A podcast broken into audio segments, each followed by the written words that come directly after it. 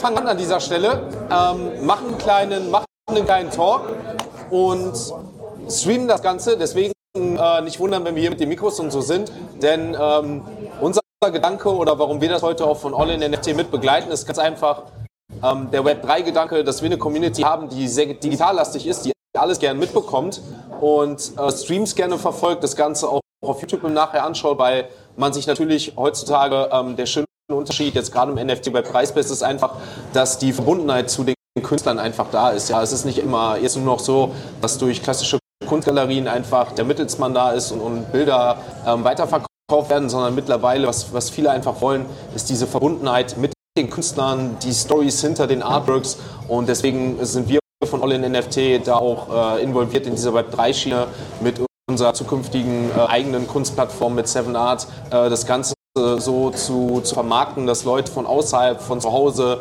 äh, aus der Schweiz, jetzt Leute oder Österreich, die uns zuschauen ähm, und das morgen sehen, werden einfach auch eine Möglichkeit geben, das Ganze zu präsentieren. Und so kommen wir jetzt hier zusammen. Die erste Vernissage, die wir jetzt mit Frank, äh, mit Flux Collective äh, zusammen veranstalten, äh, wo wir das Ganze dann auch jetzt äh, morgen ähm, auf YouTube bringen, jetzt heute Stream. Deswegen jetzt auch nochmal von mir herzlich willkommen. Vielen Dank äh, für, diese, für dieses tolle Event.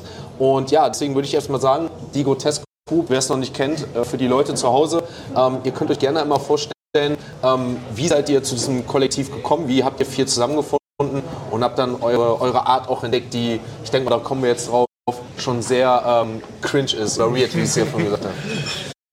Ich glaube, ich glaube, die beste Art und Weise zu beschreiben, wie wir als Growth Group zusammengekommen ist, und es macht es auch am meisten Spaß, wenn man das so sagt, ist, ich glaube, wir sind so ein bisschen aus einer Trotzreaktion heraus entstanden. Äh, sowohl Tim als auch ich, als auch Nelly, als auch Soko haben schon des Öfteren vor der Gründung der Growth Group zusammengearbeitet, oh. waren allerdings, äh, waren allerdings ähm, dem, dem kommerziellen Arbeiten viel mehr verschrieben. Ich war vorher in der Regie, wir hatten 3D-Produktionen, wir waren äh, auch hier 3D und sowohl auch Postproduktion als auch Filmindustrie. Und wir alle hatten, man kann es ganz gut so sagen, so ein bisschen die Schnauze voll davon, genau so immer wieder zu arbeiten. Und haben dann irgendwann festgestellt, dass die Art und Weise, wie wir uns kommunizieren wollen, ziemlich radikal ist und auch nicht immer dem typischen Verständnis von Ästhetik entspricht, was man hier, glaube ich, ganz gut sieht, so wie du es auch gerade beschrieben hast. Und so haben wir uns dann zusammengefunden, um genau diese visuelle Bildsprache einfach immer, immer weiter zu treiben und aber auch irgendwie so die Limits zu pushen, an denen wir uns finden. Das kann ich auch direkt schon vorwegnehmen. Das ist auch der Grund, warum viele der Arbeiten teilweise so weird aussehen, weil unser Verständnis von Ästhetik nicht das Klassische ist, sondern eher, Mittel zum Zweck, um unsere, um unsere Ideen und unsere Konzepte zu, zu kommunizieren. Und so haben wir uns zusammengefunden und so funktionieren wir Gott sei Dank auch gerade sehr, sehr gut, weil ich habe das Gefühl, dass diese Revolte, die wir so ein bisschen in der Ästhetik anzetteln, auch irgendwie mit Wohlwollen angenommen wird. Und das ist für mich die Growth Group. Es ist so ein, so ein kleiner Mittelfinger, es ist ein kleiner Protest und es ist eine Trotzreaktion auf das klassische Schöne, was die meisten Leute halt wollen. Wie habt ihr, wie, wie habt ihr vier zusammengefunden? Also habt, kennt ihr euch schon länger? Ist das jetzt schon, dass ihr euch von, von klein auf äh, kennengelernt habt und auch im Web 2 quasi klassisch äh, schon Pro äh, Projekt zusammen gemacht hat? Oder ist das jetzt irgendwie relativ neu entstanden? Habt ihr euch irgendwie zusammengefunden, irgendwie vielleicht mit einer anderen Kunstveranstaltung und gesagt, ey, lass mal was machen? Wie hat das bei euch angefangen? Tatsächlich ist das so ein kleiner Dream come true. Äh, wir sind tatsächlich einfach alles Freunde. Also Soko kenne ich schon seit über zehn Jahren. Wir seitdem wir 18 sind, weit über zehn Jahre. Danke für nichts. ah, jetzt weiß ich auch, warum das Wasser noch kein Bier. Und äh, also wir sind halt schon verdammt lange befreundet, haben aber auch schon zusammengearbeitet, als ich noch Fotograf war und Hilfe in der Postproduktion brauche. Die beiden kennen sich offensichtlich auch schon länger, weil die arbeiten nicht zusammen, sondern leben auch zusammen, sind ein wahnsinnig tolles Paar. Und äh, Tim und ich kennen uns noch nicht so lange, wie ich die beiden kenne, aber wir sind aus derselben Bubble. Düsseldorf ist klein und die Kreativbranche ist klein und wir waren aber vorher schon viel bessere Freunde, als wir zu Partnern in diesem ganzen Growth-Business wurden. Mhm. Ähm, wann hat das Ganze bei euch angefangen? Ich war mal auf eurer Seite Grotesco mhm. ähm, und muss sagen, sehr bemerkenswert, wenn man da auf die Projekte kommt. Ich habe hier Nike mit drin, ähm, ich habe Mercedes-Benz äh, mit drin, AMG, ich habe Fortuna 95 letztes Jahr Jersey-Trikot 22. ähm, wie, wie, wie kommt ihr zu diesen Arbeiten, wenn ihr noch gar nicht so lange Space seid? Ist das wirklich so, dass das so ein, so ein einfach ein Catch, Catch-Ding ist für viele, ähm, relativ neu, sehr, sehr ausgeprägt, dass, dass Leute auf euch zukommen? Oder wie, ist, wie, hat das, wie hat das so stattgefunden? Also ich glaube, ein großer Vorteil, den wir haben, ist, dass wir halt schon länger in den Branchen waren. Das heißt, wir haben schon sowieso unsere Kontakte, die man auch immer wieder aktivieren und nutzen kann, was natürlich sehr schön ist. Was bei uns, glaube ich, aber auch sehr gut funktioniert, ist, wir sind sehr fleißig. Wir lieben das Zeug, was wir machen, krankhaft. Also wir sitzen viel zu lange daran, viel zu früh, wir sind viel zu neugierig, wir sind viel zu gierig nach neuen Möglichkeiten, unsere Gefühle zu kommunizieren und zu transportieren. Und was wir halt machen, wir haben intern, aber auch extern eine Art Lab. Wir probieren immer rum, wir testen, wir testen, wir exportieren Dinge und die einfach nur irgendwas sind, was wir fühlen, was irgendwie resoniert, wird es rausgeballert. Und das ist unsere Art der Kommunikation. Und was dadurch passiert ist, dass viele Leute, im besten Falle werden es auch noch mehr, ein Auge auf uns haben, sich das angucken. Und was dann halt passiert, und das ist die beste Form der Krise, die Leute schauen sich das an und sagen halt so, okay, ihr habt da irgendwas mit Kim Kardashian gemacht, ihr habt die Stimme geklaut und das mit AI. Das ist weird, aber könnten wir das auch für unseren Kunden machen? Und das ist unsere Akquise. Die, die Leute sehen den Shit, den wir machen und sind auf einmal so, oh, okay, das ist ein bisschen zu krass, können wir das 10% runterbrechen und vielleicht für unseren Kunden machen und zack, ist es Mercedes oder Nike oder mhm. was auch immer. Und wir haben das riesen, riesen Glück. Ich bin auch wirklich sehr dankbar, dass wir so funktionieren können, dass das unsere Herangehensweise ist. Mhm. Was war für euch so bisher das spannendste Projekt, was ihr jetzt so gemacht habt? Soll ich noch kurz? Also ich würde, ich würde wahrscheinlich behaupten, dass das hier mitunter die spannendsten Projekte gerade sind, die wir gemacht haben, die wir hier zeigen. Wenn wir das Ganze so den Spagat ins Kommerzielle wieder machen, also dass da wirklich irgendwie ein Projekt hinter war, was auch noch kommuniziert wurde, wo vielleicht noch ein anderer Künstler involviert war. Wir haben äh, vor ein paar Monaten Nero Moon, ein bekannter, bekannter Rapper aus äh, Berlin, der eine sehr, sehr schöne Art und Weise hat, seine Geschichten zu erzählen und zu rappen und zu, also ist mir schon fast eigentlich auch Gesang. Mit dem haben wir ein Musikvideo gemacht, wo wir drei seiner Lieblingskünstler genutzt haben, um ihn zu visualisieren. Das war ein sehr spannendes Projekt mit Sting zusammen. Was ich, äh, was ich auch noch sehr interessant fand persönlich war, dass wir, das war Ende letzten Jahres, haben wir für die Modedesignerin Iris van Herpen, nicht direkt, aber wir haben beim Director's Cut von, äh, von der aktuellen Kollektion äh, quasi noch kreativ eingreifen dürfen. Das war auch sehr interessant, weil das äh, weil wir da auch quasi vor allem 3D und, also, und künstliche Intelligenz quasi verbunden, verbinden konnten. Und das war, glaube ich, vor allem zu dem Zeitpunkt sehr neu oder wir wussten gar nicht, ob es überhaupt schon gemacht wurde in dem, an der Art und Weise. Also wir hatten eine Rohform von, also von 3D-Skulpturen quasi, die wir aber mit Hilfe von künstlicher Intelligenz quasi auf die Kleidung von, das ist, das ist so Haute Couture, was die Iris mhm. van Herpen macht. Sehr äh, extravagante, krasse Kleider, sage ich mal. Äh, und die konnten wir quasi, diese rohen Form konnten wir dahin zu äh, abwandeln. Das war mhm. auch sehr interessant, muss ich sagen, mhm. persönlich. Also ich meine, es hat sehr viel Spaß gemacht, weil es auch sowas oft spontan kommt. Ich meine, vorhin habt ihr das schon mal für, für den Großteil hier vorgestellt, aber vielleicht für die Leute zu Hause nochmal, vielleicht, dass ihr so auf das einzelne Werk so, so nochmal eingeht, was wir jetzt vielleicht hier auch im Hintergrund haben, was das Ganze darstellt, wie ihr auf die Idee kamt und vielleicht einfach mal so für, wenn ich mir das hier so, so anschaue, glaube ich, dass viele aus dem klassischen Kunstsektor kommen, sich für NFTs interessieren, für die neue Technologie und umgekehrt genauso viele Leute einfach ähm, schon im NFT-Space sind und zu Kunst kommen, was ich auch halt sehe. Ne? Viele beschäftigen sich erst mit Kunst, seitdem die NFTs kennen. Für mich genau das Gleiche so. Ne? Vielleicht ihr habt jetzt so beides. Was ist für euch so dann neben der kurzen Vorstellung vielleicht so der größte Unterschied von den Arbeiten her vielleicht? Also ich würde mal sagen, dass sich grundsätzlich in unserer Arbeit, also wie Harald gerade schon gesagt hat, egal ob es jetzt eher kommerziellen Charakter ist, zum Beispiel in der Werbung oder wenn wir eine Ausstellung machen, die dann eher Kunst ist, sage ich mal, unsere Herangehensweise gar nicht so viel ändert. Also wir haben unseren Approach, wir haben unsere Techniken und Interessen, die wir glücklicherweise einfach durchziehen können, egal in welchem Bereich es reingeht. Ähm, nur ist es halt so, dass man zum Beispiel in einer Ausstellung oder äh, in einem reinen Kunstprojekt, sage ich mal, natürlich noch mal viel mehr Freiheit genießt.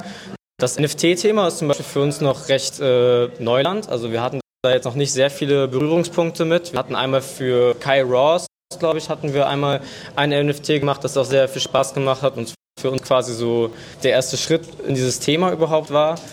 Und äh, hier sind wir zum Beispiel auch sehr happy, dass wir in diesem Thema quasi mehr, auch selber mehr Erfahrung sammeln können, auch mehr Insights bekommen über das Thema und sowas. Ähm, aber für uns ist, glaube ich, auch immer wichtig, dass ähm, das, was wir machen und unsere Kunst eigentlich eher unverfälscht bleibt, beziehungsweise nicht wirklich davon abhängig ist, in welche Richtung das geht. Also ob es jetzt eine Werbung ist, eine Ausstellung, also wir machen einfach Videokunst und ob das dann als NFT geahndet wird oder nicht, soll erstmal unsere Art und Weise, Kunst zu machen, nicht verändern. Mhm. Ich würde sagen, das ist, glaube ich, auf jeden Fall unsere Einstellung da dahingehend. Könnte vielleicht dann zu den Arbeiten, die hier heute präsentiert werden, die wir auch nochmal bei uns auf den äh, Social Media und bei und bei euch nochmal sehen können, vielleicht was zu sagen, was, was diese Arbeit jetzt so speziell ausmacht, was so der Gedanke dabei war?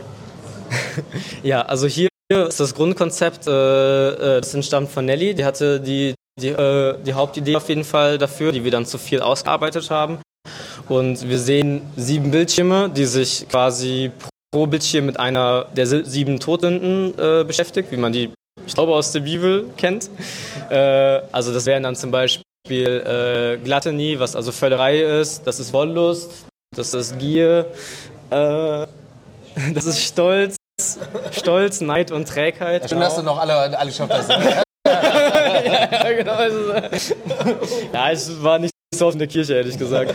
ähm, und ähm, genau, wir haben einfach versucht, das in der im heutigen Zeitalter ja, nicht unbedingt neu zu interpretieren, weil wir haben uns jetzt, wie gesagt, nicht an die Bibel gehandelt oder, äh, oder wie nennt man das? Gehalten. Gehalten, danke.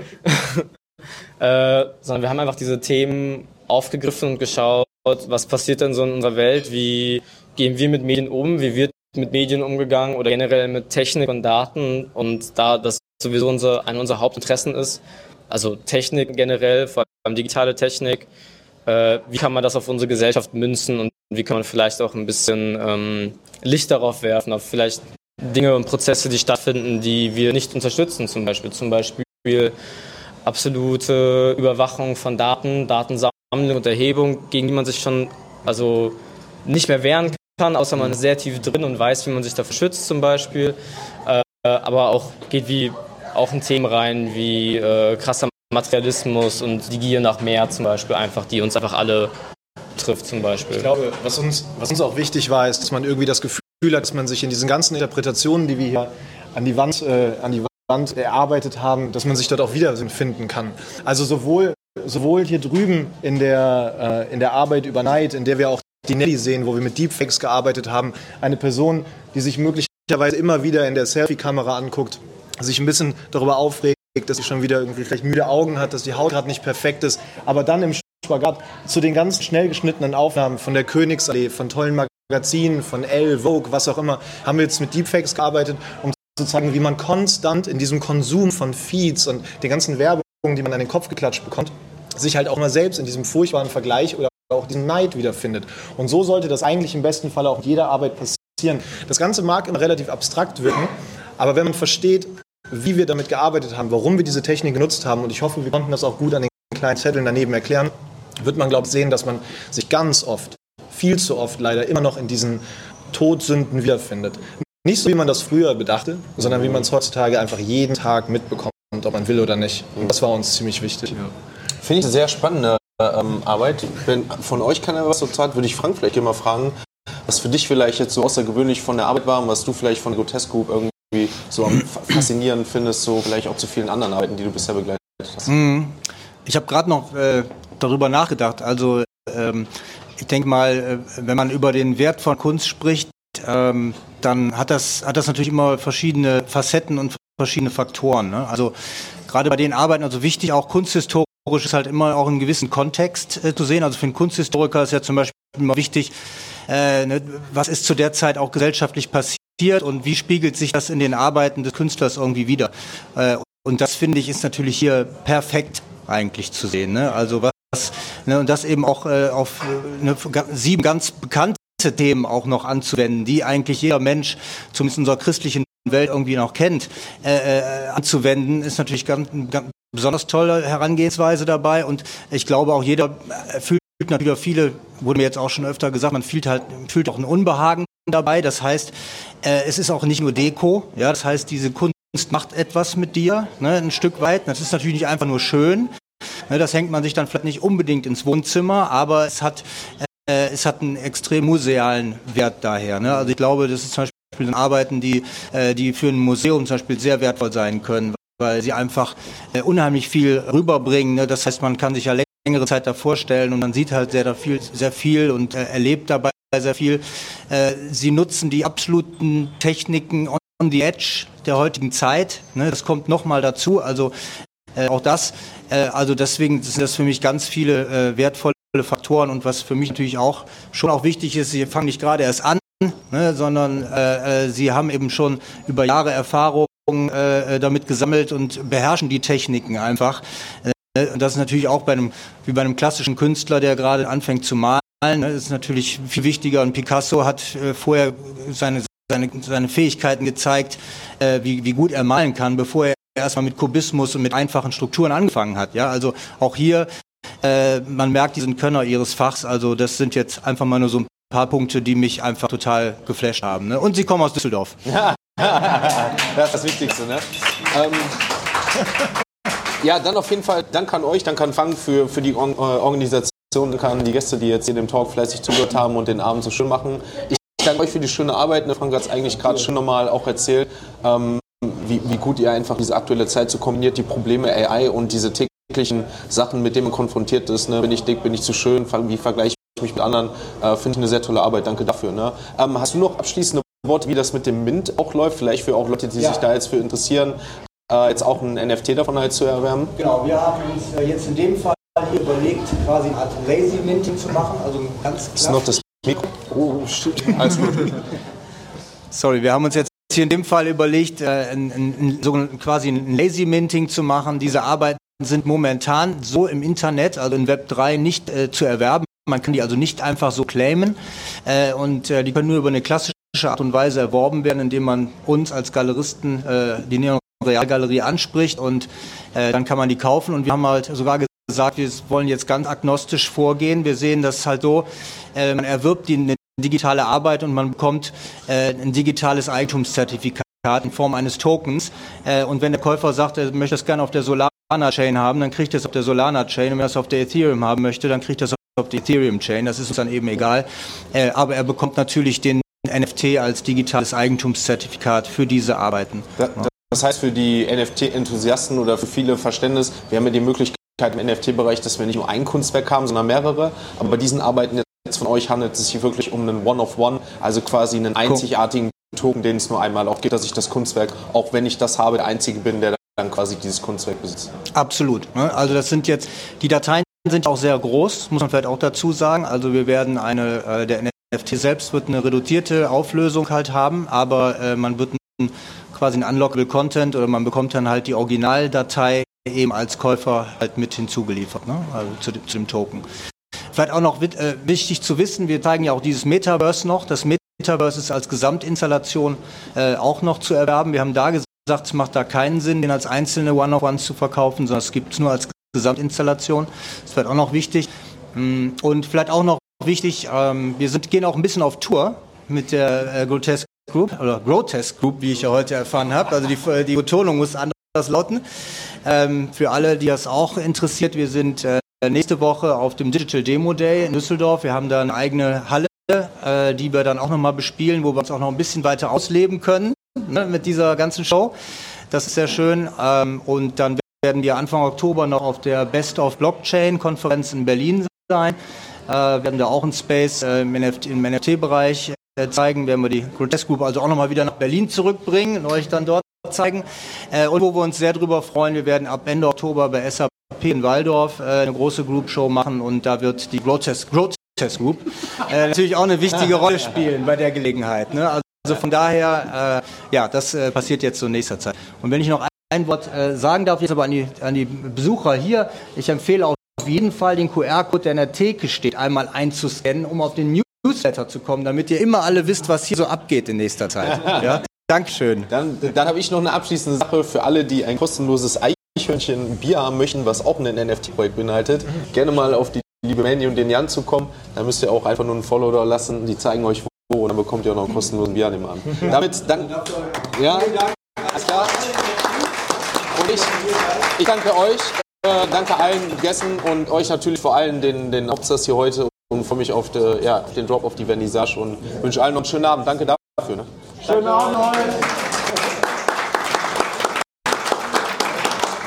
Ja, danke euch. Ne? Danke,